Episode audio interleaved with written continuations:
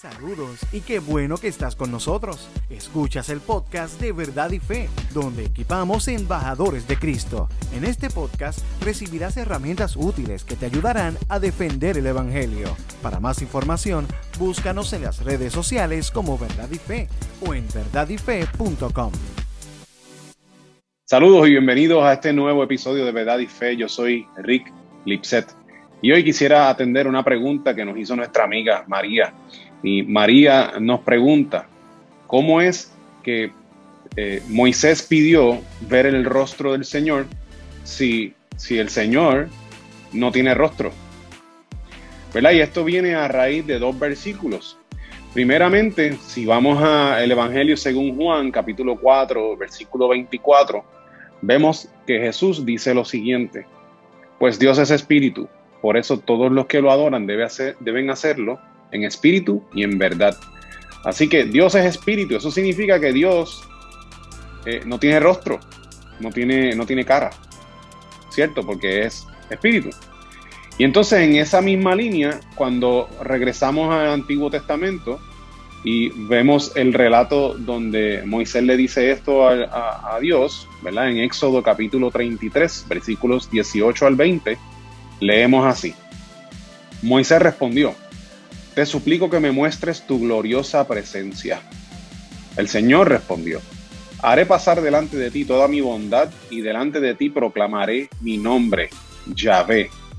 Pues tendré misericordia de quien yo quiera y mostraré compasión con quien yo quiera. Sin embargo, no podrás ver directamente mi rostro, porque nadie puede verme y seguir con vida. Así que, ¿qué significa todo esto de ver el rostro del Señor? Es bien importante nosotros entender que Dios es espíritu y esto significa que Dios no tiene cuerpo. O sea que ver el rostro del Señor no significa literalmente ver su cara, porque no tiene cara, porque Dios es espíritu. Eh, y hay varios momentos en la escritura donde vemos eh, lenguaje corporal cuando se habla de Dios y la razón por la cual se ve esto es porque la, Biblia utiliza la personificación para que nosotros podamos comprender lo que está sucediendo, como por ejemplo en Génesis cuando habla de que Dios caminaba con Adán y Eva en Edén. Pero Dios no tiene cuerpo. Eh, solamente es en Jesús, ¿verdad? Cuando Jesús se encarnó es que Dios entonces ahora tiene cuerpo en Cristo Jesús. Pero en el momento en que Moisés le dijo de ver su rostro, pues Dios no tiene rostro porque Dios es espíritu. Pero entonces lo que tendríamos que, que averiguar o entender o estudiar es por qué es que entonces al ver el rostro, aunque no es un rostro, Moisés sería destruido. ¿Qué es lo que está hablando ahí? Y entonces ese texto es bien importante que nosotros lo analicemos de manera, eh, ¿verdad? Como un matiz espiritual. Cuando habla de ver el rostro del Señor y que nadie podría ver a Dios porque seguramente serían destruidos, es porque Dios es un Dios santo. Dios es santo. Eso significa que en Él no hay pecado y Él no puede estar cerca del pecado. Moisés es un, fue un ser humano, así que Moisés tiene una naturaleza pecaminosa. En este momento de la escritura, cuando Moisés le habla a Dios, él no se podía acercar a, la santidad de Dios porque sería destruido, porque él es pecaminoso, él es un pecador. Así que en ese sentido, no podía acercarse. ¿Y qué es entonces lo que, lo que Moisés estaría experimentando? Porque no es un rostro físico. ¿Qué es lo que estamos hablando? Pues es la presencia, eh, la presencia de Dios. Por eso es que cuando leemos nuevamente, ¿verdad? El versículo 19 de Éxodo 33, que dice, haré pasar de ti toda mi bondad y delante de ti proclamaré mi nombre, Yahweh o Yahvé. Pues tendré misericordia de quien yo quiera y mostraré compasión con quien yo quiera. Y dice que no podría, en el versículo 20, sin embargo, no podrás ver directamente mi rostro. Lo que está hablando ahí, este texto bíblico, es la presencia, el peso de toda la santidad de Dios.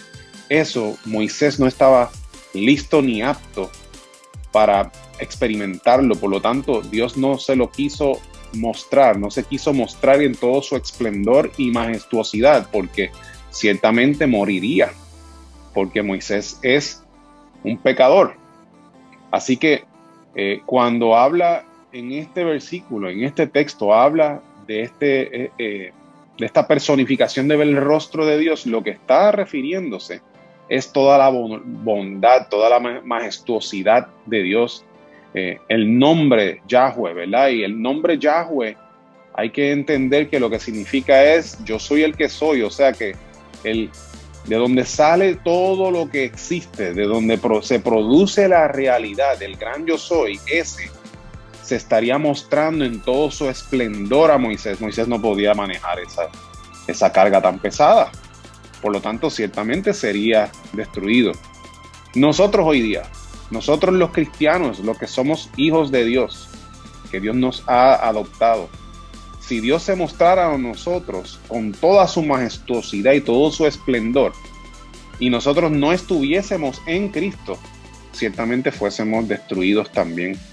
La única razón por la cual una persona hoy día puede morir y entrar en, el, en, el, en la presencia de Dios o cuando Cristo regrese, poder estar frente al trono en todo su esplendor, la única razón por la cual podemos hacer eso es porque Jesús murió en la cruz y nos redimió, nos compró, pagó el rescate por nosotros con su propia sangre. Nos otorgó a nosotros su victoria. Cuando Dios nos mira a nosotros, nos ve a través del sacrificio de su Hijo Jesús, ve la santidad de Jesús en nosotros. Por lo tanto, como esa santidad de Jesús fue como si fuese una ropa para nosotros que nos ponemos encima, pues ahora en Cristo, nosotros estamos escondidos en Cristo y ahora podríamos entonces estar delante de la presencia majestuosa, resplandeciente de Dios, contrario a Moisés, que no tenía esa capacidad. Espero que esto haya contestado esta pregunta y que les también les haya dado eh, cosas para pensar más sobre este tema.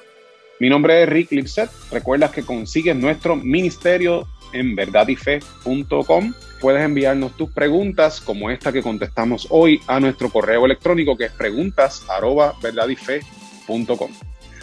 Estamos en las redes sociales, estamos en YouTube, eh, estamos, en, estamos en el podcast en anchor.fm, que también nos encuentras a través de las diferentes plataformas que ustedes escuchen. Y también puedes encontrar nuestra tienda de mercancía en verdadyfestore.com. Allí vas a encontrar camisetas, hoodies y bultitos también, como este bultito que tengo aquí. Ve allí a verdadyfestore.com y con tu compra vas a estar ayudando a que nuestro ministerio pueda continuar. Dios les bendiga y les veo en la próxima ocasión. Saludos. ¿Qué te pareció el tema de hoy? Déjanos tu comentario o pregunta en nuestra página de Facebook Verdad y Fe. Oramos para que este podcast sirva para darte herramientas útiles que te ayudarán a defender el Evangelio. Para más información, búscanos en las redes sociales como Verdad y Fe o en verdadyfe.com. Gracias por estar con nosotros.